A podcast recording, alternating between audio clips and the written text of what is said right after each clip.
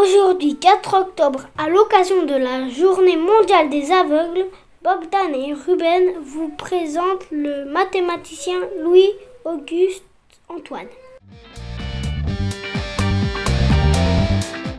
Auguste Antoine, né le 23 septembre 1888 à Mirecourt est mort le 8 février 1971 à Rennes, est un mathématicien français. Il passe deux baccalauréats à Paris en 1905 et 1906. À la déclaration de la Première Guerre mondiale, il était sous-lieutenant de réserve au 72e régiment d'infanterie d'Amiens. Son courage et ses exploits lui valent des récompenses. Il est cité quatre fois à l'ordre de la division et trois fois à l'ordre de l'armée.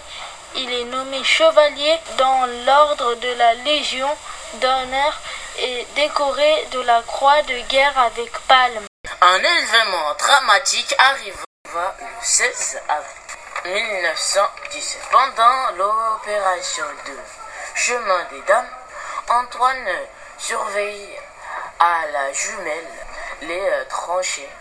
Alors, quand une balle lui enleva les deux yeux, il est aveugle, mais il ne savait pas encore.